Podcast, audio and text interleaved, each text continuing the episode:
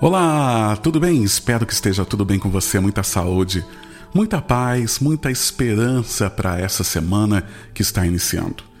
Que Deus abençoe você e toda a sua família, tá? E começando com mais um podcast. E hoje nós vamos falar sobre aflição. Tem um texto de Emmanuel que diz o seguinte: Guarda cuidado nas horas de aflição, para que as tuas lágrimas de sofrimento não se convertam em óleo de egoísmo nas chamas do desespero, a incendiar-te o caminho. Quantas vezes as nossas dores, quantas vezes as nossas dificuldades, aquela dor que a gente tem no nosso coração por algo que nós estamos vivendo, atrapalha até a gente de continuar lutando pela solução do problema. O momento de aflição ele requer o quê? Concentração. Embora você esteja com, aquele, com aquela dor, com aquela angústia, você tem que tirar um momento para você ficar com você e com Deus, com você e com a espiritualidade. Para quê? Para que você tenha discernimento e receba intuição para conseguir tirar a aflição, lógico, mas a solução para aquilo que está te causando dor. Emmanuel continua ainda: lembra-te dos que jornadearam na terra antes de ti, e recorda que outros viajarão amanhã no sulco de teus passos, para que a serenidade e a confiança te abençoe a existência. Quantas pessoas que nós convivemos no nosso dia a dia, ele tem você como exemplo. Ele olha a forma como que você é, resolve os seus problemas, ele olha para você como que você conduz a sua vida. Principalmente você que é pai, você que é mãe, ou você que é um irmão mais velho, não importa. Sempre temos alguém olhando para cada um de nós e se espelhando, se inspirando também. Então, quando nós solucionamos as nossas dificuldades, quando nós enfrentamos os nossos problemas, nós estamos deixando um pouco de força para aqueles que vão vivenciar isso lá na frente e que estão atrás de nós, só olhando para ver como que a gente faz para poder fazer. E é isso que Emmanuel fala, né, daqueles que viajarão amanhã nos instantes de inconformação, de dor, tá? Lança breve olhar à retaguarda e reflete na angústia dos que caminham dentro da noite sem esperança. E daí a gente vê quantas pessoas estão caminhando por esse mundo sem esperança, sem a força, sem o conhecimento, sem uma espiritualidade, sem uma religião. Estão lutando aí, né, durante a noite e não tem esperança. Agora você pode ter esperança. Você pode ter ajuda, você pode ter pessoas para te aconselhar, você pode ter um momento para você fazer a sua prece, a sua oração, você pode ter uma religião para te ajudar. Você pode ter amigos. Então, nesse momento de aflição, sozinho realmente não dá. E a aflição, ela vem do quê? Ela vem de uma preocupação algo que realmente tira a nossa paz, tá? E daí ele continua: observa os que caminham pela sombra da cegueira. Observa aqueles que vivem na loucura, os que foram mutilados ao nascer. Medita naqueles que ainda não dispuseram de pão para sossegar o estômago atormentado que não puderam conciliar o sono sobre as garras da inquietação, ou que agonizam fora do lar. E daí a gente vê que ele fala assim, para a gente observar as pessoas que estão numa situação pior do que a nossa. Mas tem a valentia, tem a valentia. Não estamos nesse momento menosprezando a sua dor e a sua aflição mas nós sabemos que tem muitos guerreiros que a gente pode é, se inspirar. Se inspirar. E fazendo da própria luta, ele continua, olha, encerrando o texto, e fazendo da própria luta o aprendizado bendito que Deus te consegue.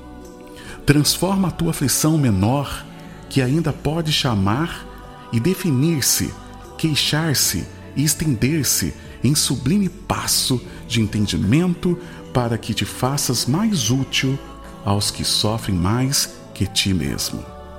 Assimilando do Senhor a lição do sacrifício e da renúncia, através do qual, diante da flagelação e da morte, converteu a própria cruz num poema de bem-aventurança e vida imperecível.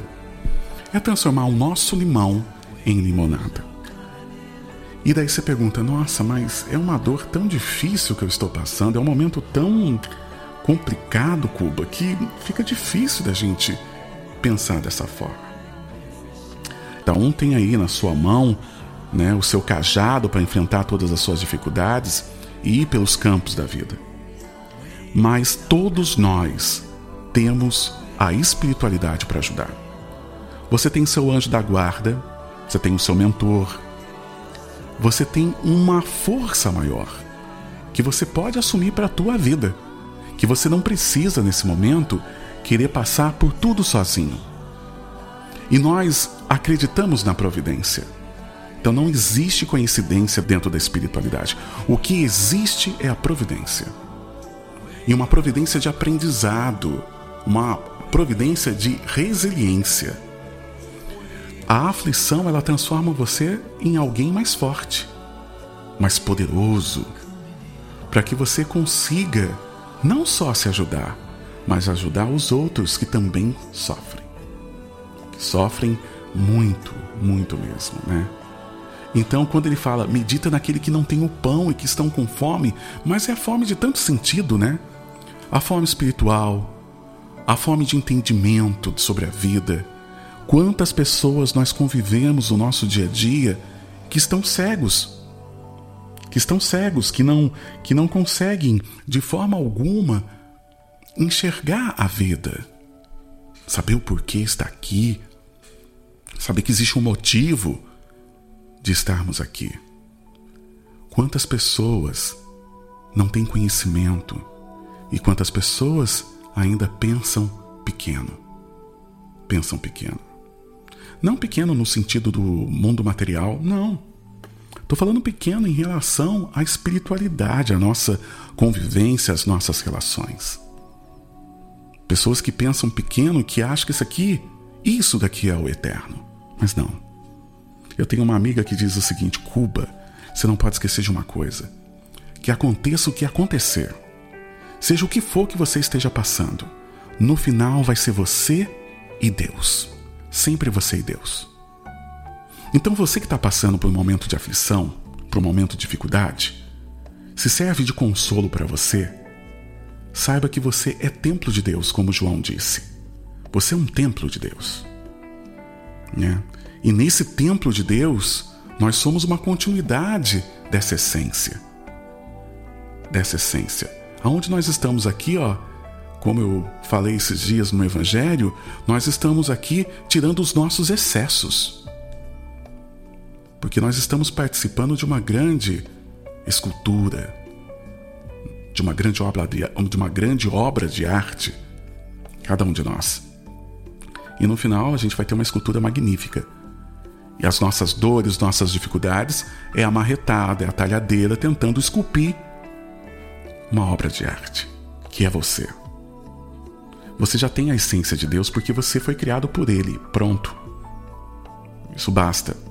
Você é criação de Deus. Ele te criou.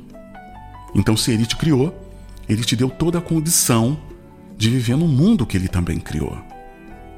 Agora, qual que é o caminho? Se encontrar. Qual que é o caminho? Entender o porquê dessa aflição. Entender o porquê dessa dificuldade. E buscar força. Como? Através de um filme?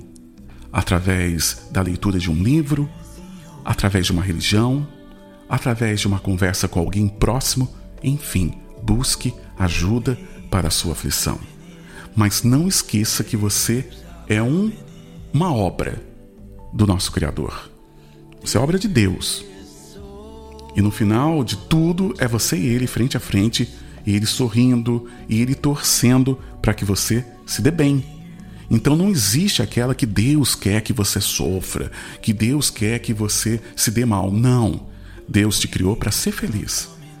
É que ao longo da nossa história e das nossas vidas, nós construímos e temos algumas atitudes que acabam nos comprometendo.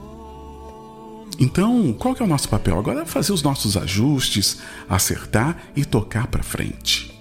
E tocar para frente. Então, pensa nisso. Como diz Emmanuel, não te detenhas na revolta ou no desânimo, já que possuis cérebro para raciocinar com segurança, olhos para enxergar a paisagem, verbo para tecer a caridade e o consolo das mãos para auxiliar. Olha que lindo! E você realmente tem todo esse poder. Tem todo esse poder. E você tem toda essa capacidade de ficar imune a isso. Comece a semana fazendo uma prece. Comece a semana fazendo uma oração. Comece a semana entregando as suas dores e tendo entendimento da sua aflição. Porque quando entendemos a nossa aflição, entendemos a razão e chegamos próximo, chegamos próximo da solução. Tenho certeza que você vai ser bem feliz, bem feliz mesmo, se se aproximar um pouco da espiritualidade. Abrace a espiritualidade, abrace a sua força, abrace sua força. E olhe ao seu redor tantas pessoas passando por tantas coisas. E veja, encontre os guerreiros. Encontre os guerreiros que estão à sua volta e tenha ele como exemplos. E tenha ele como exemplo para a sua vida. Tá? Então encontre o guerreiro. À sua volta provavelmente tem um guerreiro. É nele que você tem que se fixar. Agora, aqueles que estão desanimados não é exemplo para a gente. Mas são pessoas que a gente tem que ajudar, a apoiar, a fazer oração, a levantar. Mas para a sua aflição, busque os guerreiros, porque eles vão mostrar para você que tem solução, que tem como você sair disso e que existe alguém acima de tudo nos ajudando e nos apoiando, que é Jesus e que é o nosso Deus e o nosso Criador também que nos ajuda sempre. Sozinho você não está. Então, olha, essa aflição você vai pegar ela e vai pisar em cima dela, vai se libertar dela e ter uma semana maravilhosa. Tá bom? Gente, podcast hoje foi ao vivo também, viu? Pegamos o texto aqui, Demânio. Esse texto, gente, está no livro Fé, Paz e Amor, na lição 13, Em Tua Aflição. Você pode ler depois o texto inteiro, que é maravilhoso, maravilhoso mesmo, tá bom? Um abração para vocês, muita paz, muita saúde, tá? E eu não podia esquecer de desejar para você um ótimo dia, uma ótima tarde, uma ótima noite, um ótimo tudo para você. Que Jesus nos abençoe hoje e sempre. Uma ótima semana.